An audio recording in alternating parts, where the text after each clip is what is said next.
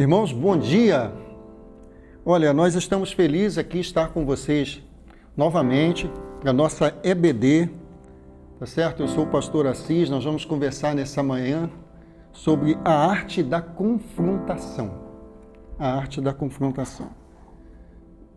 Esse texto que vai servir para a gente meditar nessa manhã é, está localizado em Números, no capítulo 12. Números, capítulo 12. E a gente vai ler alguns versículos com a igreja nessa manhã. A gente vai ler do 1 ao 10. Vamos proceder então à leitura da palavra de Deus. Falaram Miriam e Arão contra Moisés por causa da mulher Cusita, com quem casara, porquanto tinha casado com uma mulher Cusita e disseram: Porventura falou o Senhor somente por Moisés? Ele não falou também por nós? E o Senhor o ouviu? E era o homem Moisés muito manso, mais do que todos os homens que haviam sobre a terra. E logo o Senhor disse a Moisés, a Arão e a Miriam: Vós três, saí à tenda da congregação e saíram os três. Então o Senhor desceu na coluna de nuvem e se pôs à porta da tenda. Depois chamou Arão e a Miriam, e ambos saíram. E disse o Senhor: Ouvi agora as minhas palavras. Se entre vós houver profeta, eu, o Senhor, em visão, a ele me farei conhecer ou em sonhos falarei com ele. Não é assim com o meu servo Moisés, que é fiel em toda a minha casa. Boca a boca falo com ele, claramente, e não por enigmas, pois ele vê a semelhança do Senhor. Pois não tiveste temor de falar contra o meu servo, contra Moisés? Assim a ira do Senhor contra ele se acendeu e retirou-se. E a nuvem se retirou de sobre a tenda. E eis que Miriam ficou leprosa como a neve. E olhou Arão para Miriam, e eis que ela estava leprosa. Irmãos, vamos orar nessa manhã e eu já queria orar pela sua família, orar por você, pedir a bênção de Deus na sua casa. Ó Deus, nós te louvamos por esse momento em que nós temos de estudar a tua palavra. Eu te agradeço por cada família aqui da CIB, por cada pessoa que está ouvindo, que está participando do nosso culto, Senhor, da nossa EBD. Que a tua palavra, Senhor, ela traga nessa manhã conforto, ela traga refrigério, ela traga iluminação, Senhor. Pai querido, permita que, ó Deus, esses momentos em que nós vamos passar aqui sejam momentos para edificação do teu povo. Nós oramos em nome de Jesus. Amém. Queridos, o texto que a gente acabou de ler aqui, ele fala da arte da confrontação. Se nós prestarmos atenção, os conflitos são quase que inevitáveis. Sempre vai haver. Tem conflitos na família, conflitos na igreja, e aqui, aqui, aqui a gente pode perceber que os conflitos são entre irmãos. Miriam e Arão muito provavelmente estavam com inveja do Moisés. E o mais interessante é que nenhuma família está livre das discórdias, das tensões e dos conflitos. Nenhuma igreja ela está isenta de desentendimentos. Na verdade, os conflitos eles são inerentes a existência humana. É mais fácil, irmão, se a gente prestar atenção, haver desentendimento entre pessoas que estão mais próximas do que entre aquelas que estão longe. Os conflitos, por vezes, fazem parte da vida. Mas é bem verdade que no reino espiritual a gente precisa de maturidade para administrar com sabedoria e com espiritualidade esses conflitos. A gente precisa aprender com um irmão que é normal essa é, termos opiniões diferentes em relação a determinado assunto. O que o Senhor pede é unidade para a igreja. Ele não pede uniformidade. A gente não precisa ser uniforme, mas a gente precisa se amar em Cristo. E até entender que, por vezes, ainda que eu ache que eu estou certo, eu preciso aprender a ouvir. Não é isso? E aqui instaurou um conflito, tá certo? Arão e Miriam foram procurar Moisés. E o mais interessante é que a palavra de Deus diz, e a gente confirmou nessa manhã, que eles foram procurar Moisés para repreendê-lo. Qual o motivo da discórdia? Alguns teólogos, algumas pessoas divergem aqui em relação à razão desse conflito. E o, o comentarista cita aqui, a palavra de Deus cita que eles falaram para Moisés que Moisés tinha desposado ou seja, a razão do conflito talvez fosse porque Moisés havia se casado com uma mulher cusita. Ou seja, como se fosse descendente ali daquela região é, que o povo de Deus não poderia contrair, de repente, um casamento com uma mulher que não fosse judia. Só que Moisés não estava errado porque isso não, ainda não estava normatizado. Moisés não estava descumprindo nenhum preceito da palavra de Deus. Mas será que o motivo era esse mesmo? Porque Moisés havia desposado uma mulher cusita.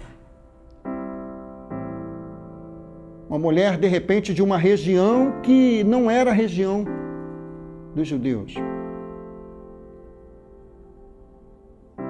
Mas será que esse era o verdadeiro motivo? Outros dizem que Moisés ele talvez tivesse se casado com essa mulher durante o período que ele estava no deserto. Seja lá como for, não havia, honestamente, nenhum impedimento na legislação da época para que Moisés ele não pudesse proceder dessa maneira.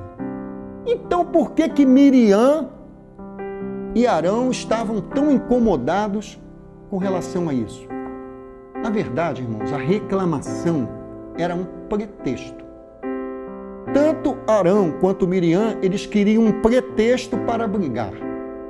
E muitos dos conflitos que nós vivemos entre famílias, na igrejas, eles partem disso. Naquela necessidade que muitas vezes o casal tem de brigar. Às vezes aquele conflito não tem quase que valor nenhum. Quantas vezes nós nos pegamos brigando por coisas tão pequenas? A gente fala na classe de casais que a gente adotou um, um, um código lá em casa que funciona assim, né? Quando a conversa está um pouco mais acalorada, geralmente a gente fala assim, tanto eu quanto a Usana, a gente fala, sobe o nível. Subir o nível da conversa quer dizer, baixa o tom, né? vamos falar em outra maneira ou de outra maneira. Aí a gente já entende que de repente aquele conflito pode ser administrado de uma outra maneira. E, mas eles estavam, quando chegaram para Moisés, o Arão e a Miriam, eles começaram a falar o seguinte: será que o Senhor só fala por meio de Moisés? Ciúme, irmãos. Será que Arão e Miriam estavam com ciúme da amizade que Moisés tinha com o Senhor? E eles começaram a dizer: não, mas o Senhor também fala conosco. O perigo que por vezes nós temos de ficar levantando contra uma liderança constituída por Deus. Eles estavam com ciúmes. Por quanto tempo será que esse ciúme não estava alimentando o coração tanto de Miriam quanto de Arão? Mas eles foram procurar Moisés. Mas eles foram procurar Moisés não para falar com ele, mas para falar contra ele. Muitas vezes nós deixamos de procurar as pessoas porque nós estamos insatisfeitos. Não. É porque a gente não faz como Jesus ensinou. A gente não sabe a arte da confrontação.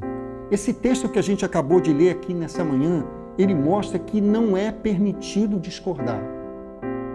Mas a gente precisa discordar com amizade, a gente precisa discordar com espiritualidade, e, acima de tudo, discordar com amor. Constantemente a gente fala contra um irmão ou contra uma irmã sobre o irmão e quase nunca a gente fala com o irmão. O texto diz que Moisés não respondeu nada. Me impressiona a tranquilidade de Moisés. A Bíblia diz que ele era o varão mais manso que todos os homens que já viveu na terra. A mansidão é uma qualidade. Na verdade, a mansidão ele é um fruto do espírito que eu e você precisamos dia a dia desenvolver, buscar mas o silêncio de Moisés me impressiona. Enquanto eles falavam, Moisés estava silencioso. Será que Moisés estava fugindo do confronto? Ou Moisés estava agindo com sabedoria? A gente encontra Tiago falando o seguinte: todo homem seja pronto para ouvir. É isso? Seja pronto para ouvir. Será que eu e você estamos prontos para ouvir? tardio para falar, tardio para cirar. Moisés recusou-se discutir naquele momento com os irmãos. Mas será que dali por diante o relacionamento deles ficaria bom? É interessante que na arte da confrontação a gente tem a liberdade de expor o que pensa. Quando eu e você colocamos aquilo que pensamos, é muito importante isso. É muito importante que a gente saiba deixar o outro crescer num relacionamento. É o marido que monopoliza uma discussão, é a esposa que monopoliza. Eu e você precisamos aprender a ouvir. Quanto pai não sabe ouvir um filho? Quanto esposo não sabe ouvir uma esposa? Às vezes nós brigamos, nós explodimos, a gente troca insultos, tá certo? A gente passa a olhar as pessoas e mais e o pior, até mesmo os da nossa casa, de cara feia. E muitas vezes a gente não desenvolve essa arte da confrontação. A gente precisa fazer aqui, como a palavra de Deus ensinou para a gente nessa manhã, enfrentar o conflito. Será que nessa manhã você não está precisando sentar com aquela pessoa, quem sabe o seu esposo, a sua esposa, o seu filho, para bater um papo, para conversar, para dialogar. A palavra de Deus diz que o Senhor ouviu toda aquela discussão. Mas o mais interessante é que ele conhecia o coração de Miriam e o coração de Arão. Ele não ficou nem um pouco satisfeito com o que acontecia. Deus não gostou de ver Moisés sendo magoado. Que interessante. Que bacana, que lindo. Moisés estava sendo acusado injustamente. E o mais interessante, Moisés estava sendo acusado de uma coisa que ele não fazia. Ele não tinha culpa de ter uma amizade com Deus.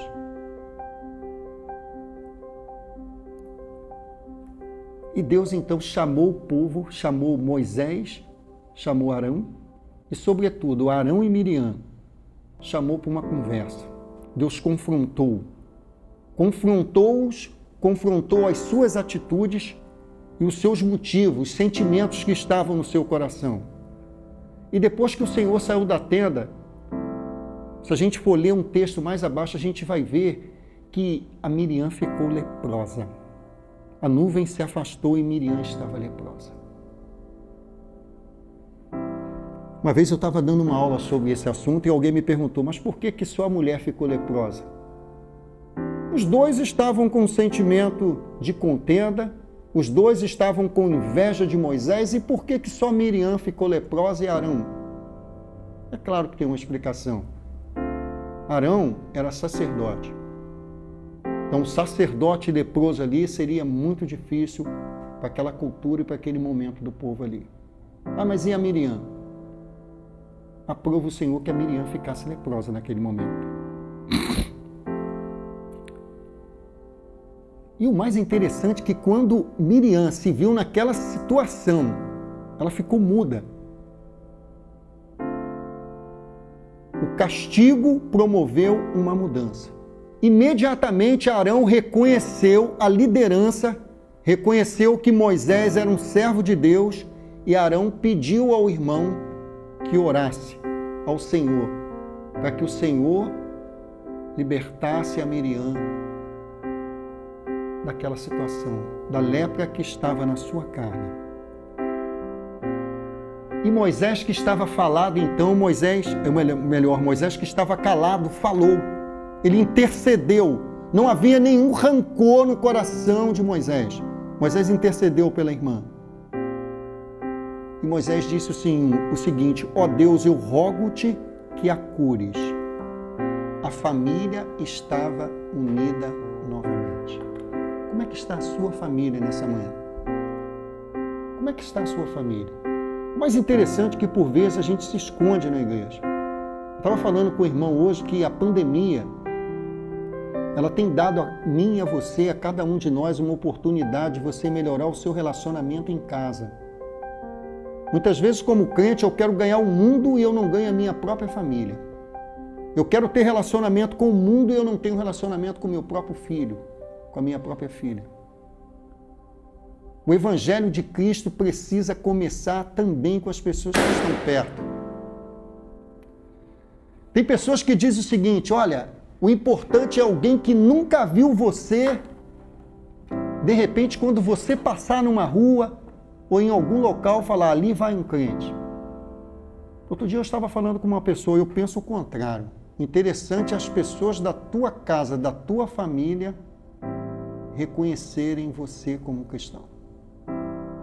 Eu gosto muito quando as minhas irmãs me ligam para eu orar por elas, ou para eu orar por alguma situação.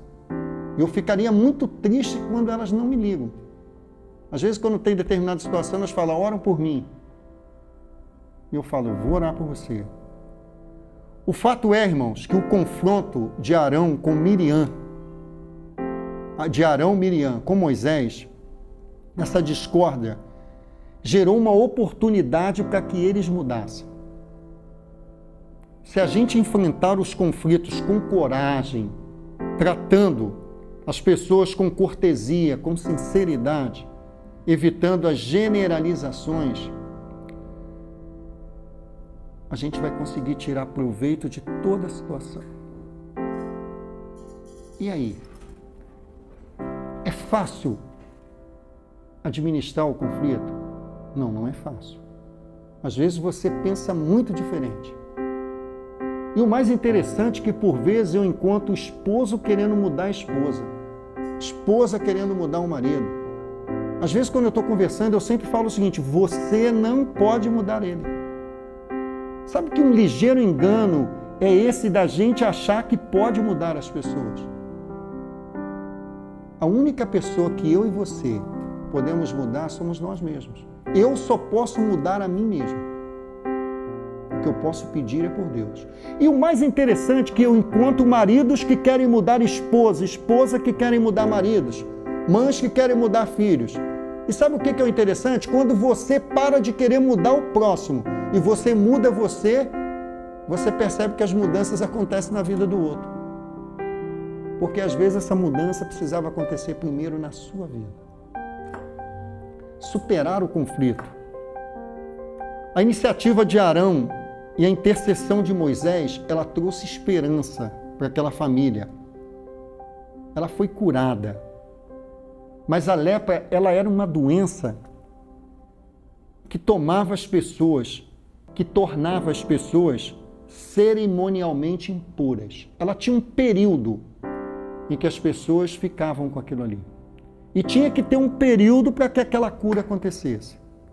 O procedimento para purificação às vezes duravam sete dias. E ela precisou então sair do meio do povo e ir para o deserto, porque a lepra era alguma coisa contagiosa. E sabe o que mais me impressionou, irmãos? Foi que o povo de Israel é um povo nômade. Naquele momento era um povo nômade. O povo estava no deserto. O povo não aguentava ficar mais de um dia naquele local. Mas sabe o que aconteceu? o povo esperou por Miriam. Sabe o que, significa? Que eu e você precisamos aprender a esperar pelos nossos irmãos. Tem vezes que eu e você não aprendemos que o nosso irmão não tem ainda a maturidade que precisava ter. Por vezes a gente precisa ter um pouco de paciência com aqueles que caminham conosco. Porque eles ainda não atingiram a maturidade espiritual.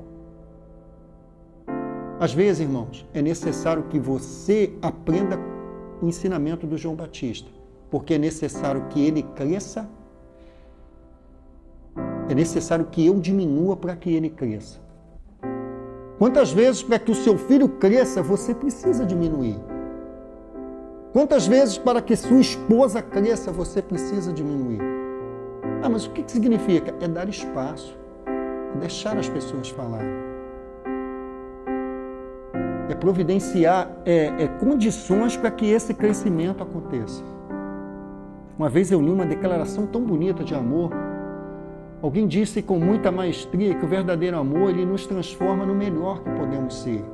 E alguém disse: no amor não existe príncipes e nem princesas. Na verdade, o amor ele é bonito quando ele, ele faz com que a gente se torne no melhor que a gente pode ser.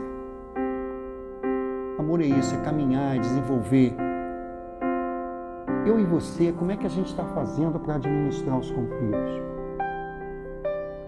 As diferenças entre Moisés e seus irmãos, elas foram superadas.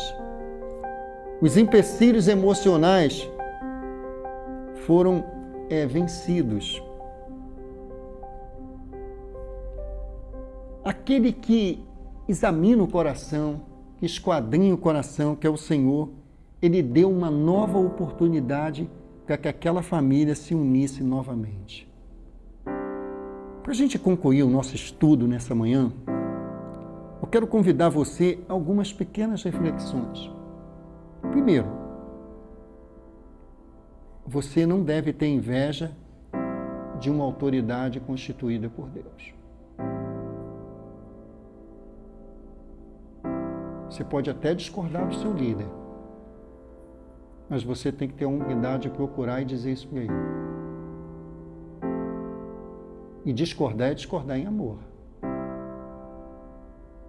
Confrontar é confrontar com amor. Se você não está preparado para confrontar com amor, não adianta confrontar. Eu lembro que uma vez, um bêbado numa região, ele procurou o pastor da igreja e falou assim: Pastor, os meninos da sua igreja estão me jogando pedras. E o pastor falou para ele assim: é porque, falou para o bêbado, é porque eles estão tentando consertar você. E o bêbado respondeu para o pastor: Eu nunca ouvi dizer que Jesus jogou pedra em ninguém para consertar. É assim que a gente faz. Só pode haver a arte da confrontação se ela estiver é, acompanhada do amor. Quando há conversão, sincera, somos mudados como no caso de Moisés. Vocês perceberam que a Miriam e o Arão tiveram mudanças de comportamento. Só a conversão produz isso. Aquele que diz está nele, é assim que João ensina, deve andar. Se a gente fala, eu sou convertido, mas os seus atos não demonstram isso, está ruim. A gente está precisando mudar. Alguém já disse o seguinte: viva de tal maneira que você não tema vender o papagaio da família para o pior dos fofoqueiros da cidade. Viva disso aí. Não adianta. Você tem que viver dessa maneira. Deus julga as nossas causas. Será que a gente crê nisso? Precisamos nos sentir assim. A gente não precisa se sentir o tempo todo injustiçado. Tem um Deus que cuida disso aí. Tem um Deus que está à frente disso aí. Você está dentro de um ministério, está à frente de um ministério. Você quer que Deus está com você? Está com você está com medo de quê? Vamos embora, vamos para frente, vai dar certo. Vai dar certo. O coração do servo de Deus, ele deve ser cheio de amor e compaixão pelo próximo. Como vemos na intercessão de Moisés por Miriam. Foi lindo o que Moisés fez pela irmã. Não tinha mais rancor nenhum. Moisés orou pela irmã. Irmãos, como é que está a arte da confrontação? Texto que a gente viu nessa manhã ele leva, ele serve tanto para mim quanto para você. E ele leva-nos, ele nos conduz a essa reflexão. Não é proibido discordar. É proibido não saber discordar. Agora a gente tem que estar preparado. Porque por vezes aquilo que a gente julga como verdade absoluta pode não ser.